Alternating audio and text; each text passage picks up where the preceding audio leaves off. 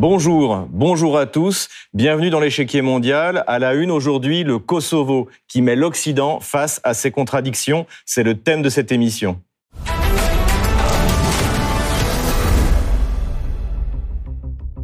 Le 14 janvier dernier, le président serbe Aleksandar Vucic a mis en garde les Européens devant l'apparition d'un nouveau Zelensky. Il considère en effet que le premier ministre de la République autoproclamée du Kosovo, Albin Kurti, en est un nouveau. Le président serbe compare également les accords de Bruxelles issus de ceux de Rambouillet avec ceux de Minsk. Les deux ont été validés dans le cadre d'une résolution de l'ONU. Ni les uns ni les autres n'ont été respectés par les puissances occidentales. Moscou et Belgrade ont donc beau jeu de comparer le standard appliqué dans le cas d'un pays allié de l'OTAN et celui appliqué contre un pays jugé adversaire de l'OTAN. Les frontières de l'Ukraine telles qu'elles ont été définies par l'Union soviétique devraient être impérativement respectées, mais pas celles de la Serbie. La justification d'une opération militaire pour protéger une population civile est recevable en 1999 par l'OTAN, mais ne l'est pas en 2022 alors que la Russie intervient en Ukraine. La crise du Kosovo marque l'apogée de la puissance occidentale il y a 24 ans. À cette époque déjà, toutes les puissances de l'OTAN étaient alignées sur les décisions de Washington. La Chine restait sans voix après que son ambassade fut bombardée. La Russie était une puissance militaire et économique négligeable. Aujourd'hui, le rapport de force a considérablement changé. Il est temps que les puissances occidentales en prennent acte.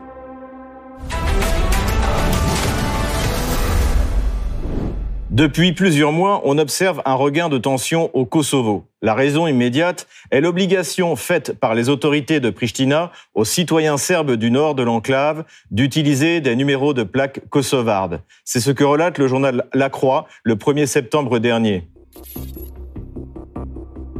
Kosovo-Serbie, les plaques d'immatriculation de la discorde. Les deux pays se sont récemment mis d'accord sur la validité de leurs documents d'identité respectifs. Mais d'autres dossiers restent en suspens au risque de susciter de nouveaux accès de fièvre entre Serbes et Kosovars. Fin juillet, le changement des plaques exigé par le gouvernement kosovar avait déjà provoqué un nouvel accès de violence dans le nord du pays, contraignant le Premier ministre Albin Kurti à reporter d'un mois l'entrée en vigueur de la loi. Mi-décembre, la crise rebondit avec l'arrestation par les autorités de Pristina d'un ancien policier serbe. Les Serbes du Kosovo dressent des barrières et l'armée serbe est mobilisée à la frontière pour protéger, le cas échéant, sa population. Au Kosovo, le calme domine après la des barrages serbes et la réouverture des postes frontières. Dans la journée, un tribunal de Pristina avait au préalable ordonné la remise en liberté et le placement à résidence surveillée d'un ex-policier serbe, Dejan Pantic, dont l'arrestation début décembre avait déclenché la colère de la minorité serbe et l'établissement de plusieurs barrages. La situation semble désormais s'apaiser, mais pour combien de temps? En prévention, le président serbe Aleksandar Vucic a demandé à la force d'interposition, la CAFOR, l'autorisation de pénétrer sur le territoire du Kosovo, ce qui lui a été refusé. Dans une lettre soigneusement rédigée, adressée au gouvernement serbe et que j'ai également reçue, ils ont répondu qu'ils ne voyaient pas la nécessité du retour de l'armée serbe sur le territoire du Kosovo et Metochi, se référant à la résolution 1244 du Conseil de sécurité des Nations Unies. Ils ont affirmé que la résolution 1244 leur donnait un rôle à part. Or, ils n'ont pas cité la partie de la résolution 1244 qui leur permettait de nous dire non, car elle n'existe pas. Ils ont fait rédiger cette lettre par quelqu'un d'assez intelligent. Ils n'ont pas le droit d'opposer un refus à notre demande. Du point de vue du droit international, le président serbe a en effet raison. Tout comme la revendication des Serbes du Kosovo de rejoindre leur mère patrie est parfaitement légale. Dans la résolution 1244 du Conseil de sécurité des Nations Unies du 10 juin 1999, il est question d'une autonomie substantielle, pas de l'indépendance du Kosovo. Le Conseil de sécurité réaffirme l'attachement de tous les États membres à la souveraineté et à l'intégrité territoriale de la République fédérale de Yougoslavie et de tous les autres États de la région, réaffirme l'appel qu'il a lancé dans des résolutions antérieures en vue d'une autonomie substantielle et d'une véritable auto-administration au Kosovo. C'est d'ailleurs ce qu'a rappelé le président serbe devant les journalistes le 14 janvier dernier. Je ne savais pas que Turquie était devenue membre de l'OTAN. S'il est la frontière de l'OTAN, alors je dois l'informer que la Serbie a ses propres frontières. Ce ne sont pas les frontières russes ou celles de l'OTAN. Nous avons nos propres frontières établies par les Nations Unies dans la résolution 1244. Nous avons notre propre pays que nous aimons le plus au monde et dont nous sommes fiers. Et il s'agit uniquement de la Serbie. Ce n'est pas nous, mais le droit international qui établit les frontières. Le Premier ministre albanais tente en effet d'impliquer l'OTAN dans son conflit avec la Serbie en expliquant que la frontière entre la Serbie et le Kosovo est celle de l'OTAN avec la Russie. Les points communs entre la crise kosovarde et l'opération spéciale en Ukraine sautent pour ainsi dire aux yeux. Les deux crises sont liées initialement à l'ingérence politico-militaire occidentale dans les affaires intérieures de deux États souverains. L'opération militaire contre la Serbie en 1999, d'une part, et l'installation par une révolution colorée d'un régime favorable à Washington en Ukraine en 2014, d'autre part. Victoria Holland, secrétaire adjoint aux affaires étrangères américaines, le reconnaît publiquement le 13 décembre 2013 à Washington devant l'US Ukraine Foundation alors que les batailles de rue font rage à Kiev. Depuis l'indépendance de l'Ukraine en 1991, les États-Unis soutiennent les Ukrainiens à mesure que ceux-ci développent des compétences et des institutions démocratiques, à mesure qu'ils font avancer la participation des civils et la bonne gouvernance, tout ceci étant les conditions préalables pour que l'Ukraine puisse réaliser ses aspirations européennes. Nous avons investi plus de 5 milliards de dollars pour aider l'Ukraine dans ses objectifs et dans d'autres qui garantiront une Ukraine sécurisée, prospère et démocratique. Le second point commun est que ces deux crises ont abouti chacune à un accord validé par une résolution du Conseil de sécurité des Nations Unies. La résolution 1244 pour la Serbie, nous l'avons vu, et la résolution 2202 du 17 février 2015 pour l'Ukraine, qui ordonne la mise en œuvre des accords de Minsk. Le 12 février 2015, les dirigeants de la Russie, de l'Ukraine, de la France et de l'Allemagne ont en effet présidé à l'adoption et à la signature d'un ensemble de mesures en vue de l'application du protocole de Minsk du 5 septembre 2014 et du mémorandum de Minsk du 19 septembre 2014. Le troisième point commun est que les pays occidentaux n'ont respecté aucune des deux résolutions, à commencer par Paris. Le 17 février 2008, le gouvernement de Nicolas Sarkozy reconnaît l'indépendance du Kosovo, contrairement à la résolution 1244 que la France a votée en 1999. J'ai l'honneur de vous informer que la France, en plein accord avec la déclaration de l'Union européenne et tirant les conséquences de la résolution adoptée par l'Assemblée du Kosovo le 17 février 2008, reconnaît dès à présent le Kosovo comme un État souverain et indépendant. En ce qui concerne les accords de Minsk, c'est Angela Merkel qui explique dans Die Zeit, le 7 décembre dernier, qu'ils ont permis à Kiev de se préparer à la guerre contre la Russie. Je considérais que l'éventualité d'une entrée de l'Ukraine et de la Géorgie dans l'OTAN était une erreur. Les accords de Minsk ont été une tentative de donner du temps à l'Ukraine. L'Ukraine a aussi utilisé ce temps pour devenir plus forte, comme on le voit aujourd'hui. Comme nous avons pu l'observer début 2015, lors des combats autour de Debaltsevo, Poutine aurait pu facilement l'importer. Et je doute fortement que les États de l'OTAN auraient pu faire autant que ce que l'on fait aujourd'hui pour aider l'Ukraine. Le 16 décembre suivant, l'ancien président français François Hollande confirme cette déclaration dans une interview dans The Kiev Independent. Oui, Angela Merkel a raison sur ce point. Les accords de Minsk ont arrêté l'offensive russe pour un certain temps. Ce qui était très important, c'était de savoir comment l'Occident utiliserait ce répit pour empêcher toute nouvelle tentative de la Russie. Depuis 2014, l'Ukraine a renforcé ses capacités militaires. En effet, l'armée ukrainienne était complètement différente par rapport à celle de 2014. Elle était mieux entraînée et équipée. C'est le mérite des accords de Minsk d'avoir donné cette opportunité à l'armée ukrainienne.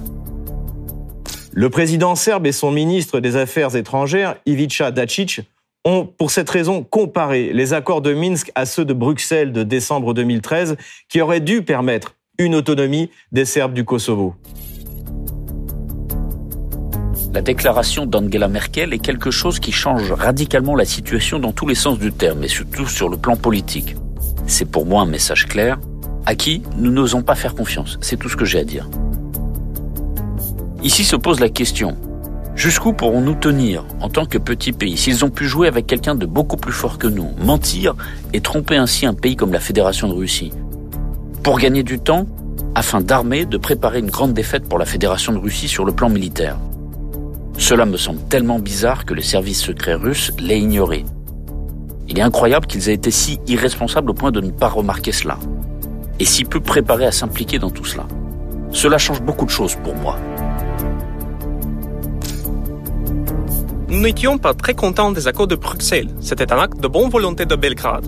Et après tout cela, nous nous sommes retrouvés dans une situation où il s'est avéré que c'était une grosse tromperie, tout comme les accords de Minsk.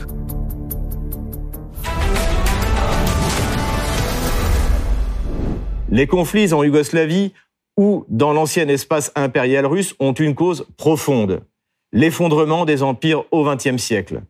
De nombreuses nations, plus ou moins artificielles, sont nées de ce morcellement. Des principes qui régissent le droit international, comme le droit des peuples à disposer d'eux-mêmes et l'intangibilité des frontières, s'opposent l'un à l'autre dans la pratique. La prudence et la modération devraient être la règle pour les grandes puissances qui prétendent organiser le concert des nations. Pour en parler plus en détail, je reçois Slobodan Despot, romancier, éditeur, directeur du magazine antipresse.net. Bonjour Slobodan Despot. Bonjour Xavier Moreau. Bienvenue sur RT France. Ma première question, quelle est la situation en ce moment au Kosovo? Eh bien en ce moment, si nous parlons de ce début d'année, la situation est plutôt calme par rapport à, aux turbulences qu'on a vues euh, en, en fin d'année dernière. Euh, on sait qu'il y a eu des, interventions de la police du Kosovo pour faire appliquer les, les nouvelles mesures, qu'il y a eu des manifestations serbes suite aux excès de, de, cette, de cette police et notamment à l'enlèvement d'un citoyen serbe. Mais euh, ces barricades ont été levées et maintenant on est plutôt dans une sorte de veillée d'armes. Tout le monde euh, observe, attend de voir ce qui va se passer, me semble-t-il. Est-ce que l'OTAN peut intervenir de nouveau comme en 1999 ah, c'est une, bonne question et je pense que l'OTAN peut intervenir, mais certainement pas comme en 99. Euh, à titre de rappel, en 99, nous avons eu une opération euh, euh, massive, aérienne d'ailleurs, de, de l'ensemble pratiquement des pays de l'OTAN. Je crois qu'il y avait 18 pays impliqués. Euh, dans un rapport de force absolument écrasant face à la Serbie, qui était, si je me souviens bien, entre les, entre les, les, les, les effectifs euh, euh humains et la capacité de feu de 800 contre 1. Euh, il y avait une sorte d'entente au sein de l'OTAN quant à, quant à cette opération. Aujourd'hui, l'OTAN d'abord est considérablement affaiblie, entre autres par les livraisons d'armes à l'Ukraine. D'ailleurs, d'une manière générale, je pense que la seule la seule armée aujourd'hui de l'OTAN qui soit en mesure euh, d'intervenir euh, pour de bon euh, dans cette région, ce sont les États-Unis. Les, les, Américains devraient s'en mêler tout seuls eux-mêmes.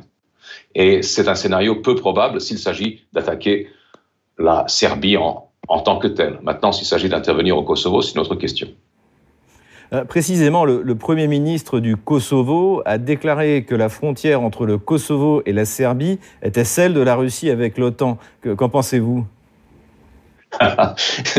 C'est extrêmement cocasse. C'est extrêmement cocasse parce que euh, cette, cette euh, analogie est un exemple classique de cette nouvelle manière d'aborder les relations internationales qu'on a au sein de l'OTAN et en particulier aux États-Unis que, les Américains appellent le rule-based order, c'est-à-dire non plus un ordre international basé sur le droit international. Vous avez remarqué que on parle très peu du droit international en Occident depuis, euh, en gros, en gros depuis l'affaire du Kosovo, depuis 99 mais qu'on parle d'un ordre fondé sur des règles. Et c'est euh, cette idée d'un ordre fondé sur des règles euh, qui a euh, soulevé, je crois, la, plus, nette opposition en Russie, en, particulier de la part du président Poutine. Qu'est-ce que c'est que l'ordre fondé sur des règles? Eh bien voilà, le, Kosovo et ses mentors, c'est-à-dire l'OTAN, décident que la frontière entre la Serbie et le Kosovo, c'est une frontière intangible donc, euh, euh, c'est la frontière entre la Russie et l'OTAN, n'est-ce pas? On fait une analogie complètement arbitraire. Il n'y a pas, selon le droit international, de frontière d'État entre la Serbie et le Kosovo, puisque le droit international en est resté à la résolution 1244 des Nations Unies.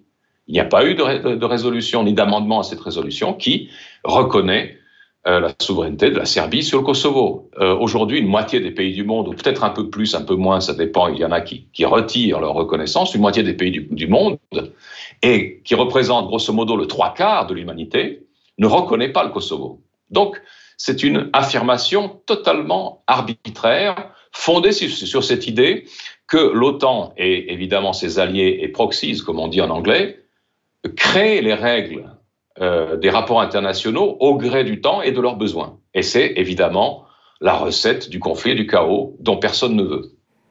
Euh, c'est précisément d'ailleurs ce qu'a dit le, président serbe euh, en, comparant les, accords de Bruxelles, les accords de Minsk, les accords de Rambouillet, en disant que finalement tout cela n'a pas été respecté par, par, les, par les puissances occidentales. On, se souvient des déclarations euh, de, du mois de décembre de Angela Merkel et de François Hollande sur, sur les accords de Minsk, précisément. Je, voudrais que vous creusiez un peu sur ce, parallèle, justement, entre ces deux situations. Alors, euh, je pense que dans, dans la causalité historique et dans, et dans la chronologie, ce sont plutôt les accords de Minsk qui sont une, une euh, réitération euh, des faux accords euh, signés autour du Kosovo que l'inverse. Ce que je veux dire par là, vous vous en souvenez, il y a eu euh, une pseudo-négociation euh, sur, euh, sur le problème de la déstabilisation du Kosovo organisée à Rambouillet au printemps 99, qui s'est terminée par l'entrée en guerre de l'OTAN, puisque la Serbie a, refusé de, de, de, se plier aux exigences qui avaient été formulées par les Occidentaux, qui, qui revenaient surtout, surtout avec une des dispositions secrètes de cet accord de Rambouillet, qui revenait à complètement abandonner sa souveraineté et à se laisser pratiquement occupé par l'OTAN.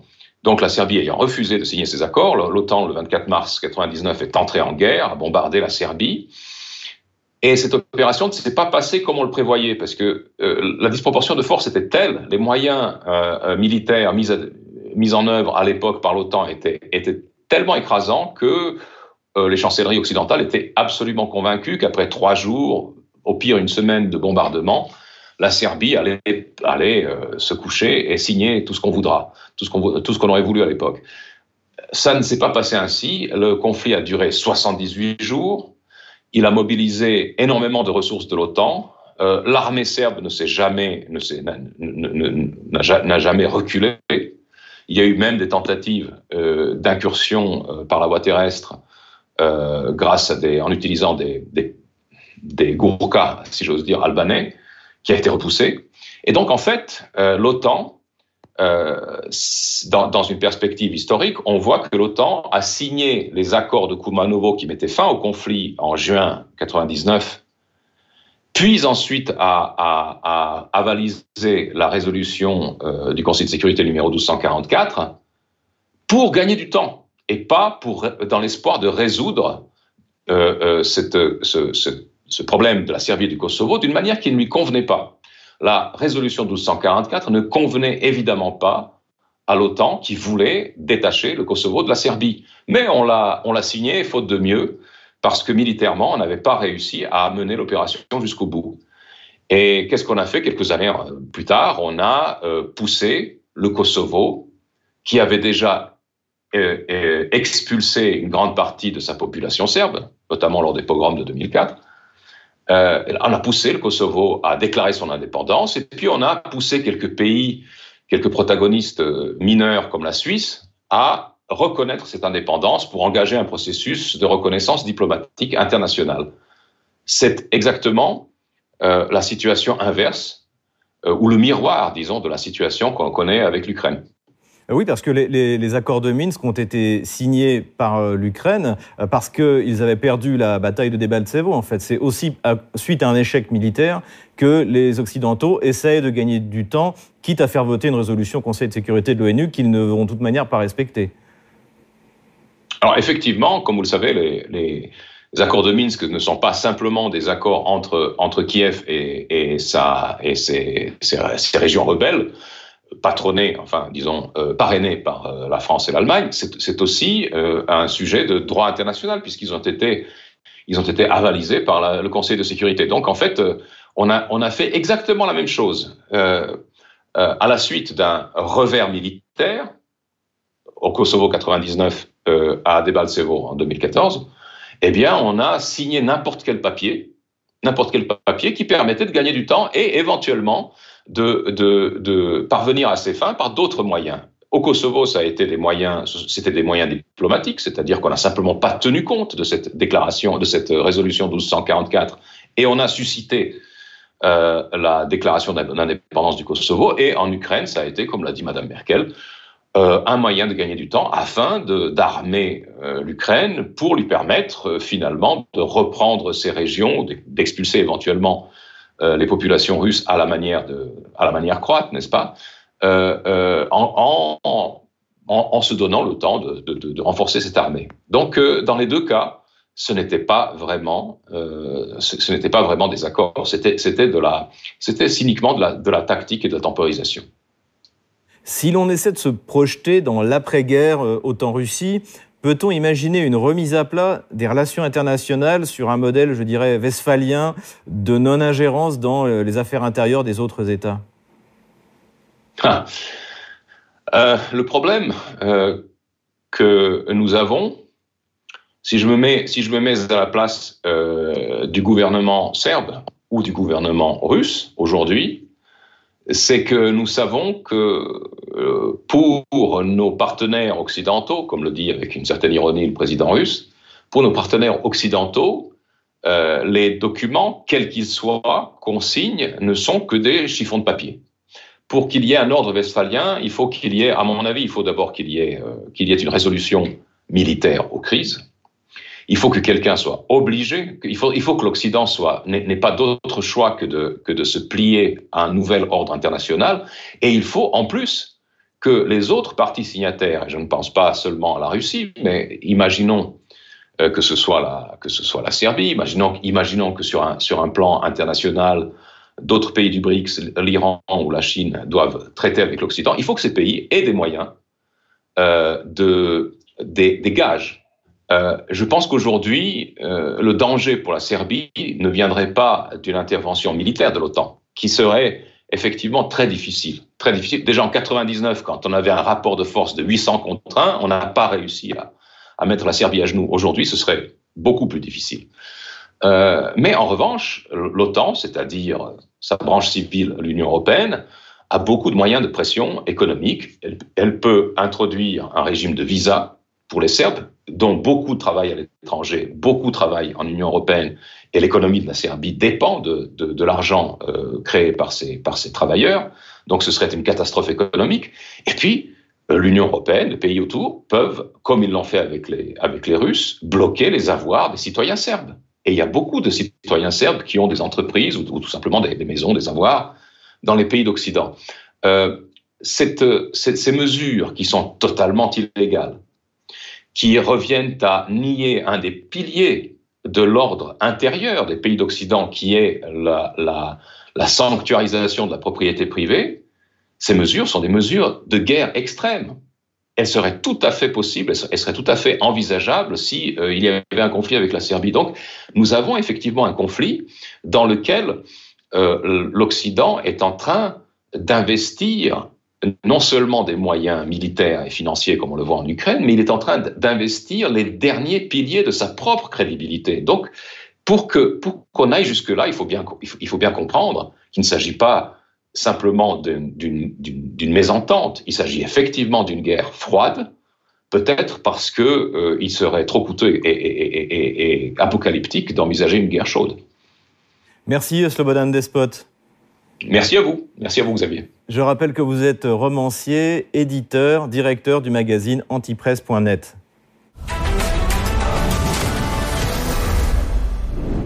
Comme d'habitude, on termine notre émission avec vos questions que vous nous posez sur les réseaux sociaux, Telegram ou Odyssée, avec le hashtag échiquier mondial RT France.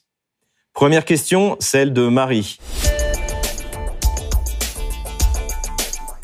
L'OTAN pourrait-elle de nouveau intervenir en Serbie? L'effectif de la CAFOR est aujourd'hui de 4000 hommes, ce qui ne représente pas une menace sérieuse pour l'armée serbe, quatre fois plus nombreuse. L'OTAN devrait donc mobiliser des forces supplémentaires et affronter la Serbie au sol sur son territoire, ce qu'elle n'a pas osé faire en 1999. Les autorités de Pristina ont intérêt à essayer de profiter de la situation en Ukraine, mais pas forcément l'OTAN, dont les réserves s'épuisent face à la Russie. Sophie nous a également envoyé une question. Pourquoi le président Vucic n'intervient pas militairement la Serbie est isolée géographiquement car avec l'indépendance du Monténégro, elle a perdu son accès à la mer. Elle dispose désormais d'alliés puissants comme la Chine ou la Russie, mais leurs possibilités d'intervention sont limitées. Belgrade a donc tout intérêt à gagner du temps en attendant que la nouvelle donne internationale se mette en place à la fin du conflit ukrainien. Dernière question posée par Nicolas. Comment la Russie peut-elle défendre les frontières de la Serbie alors qu'elle-même ne respecte pas les frontières de l'Ukraine? La Russie oppose le principe du droit des peuples à disposer d'eux-mêmes à celui de l'intangibilité des frontières. La boîte de Pandore qui été ouverte par l'OTAN en Yougoslavie dans les années 90 n'est pas près de se refermer. Il est sans doute temps d'organiser une nouvelle conférence internationale où tous les acteurs acceptent enfin l'avènement du monde multipolaire. Merci beaucoup de nous avoir suivis. Rendez-vous la semaine prochaine pour un nouveau numéro de l'échiquier mondial. À bientôt sur RT France.